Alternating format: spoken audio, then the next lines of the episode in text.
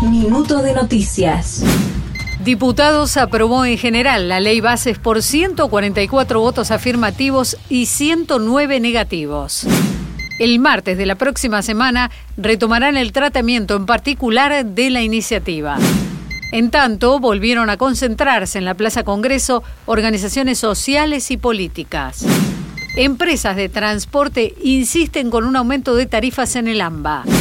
Según una consultora, el 2024 tendrá el número más bajo de contrataciones laborales de los últimos tres años.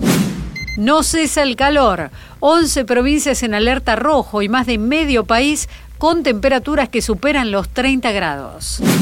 A los 76 años murió el actor Carl Weathers, quien interpretó a Apollo Creed en la saga de Rocky. Más información en telam.com.ar y en nuestras redes.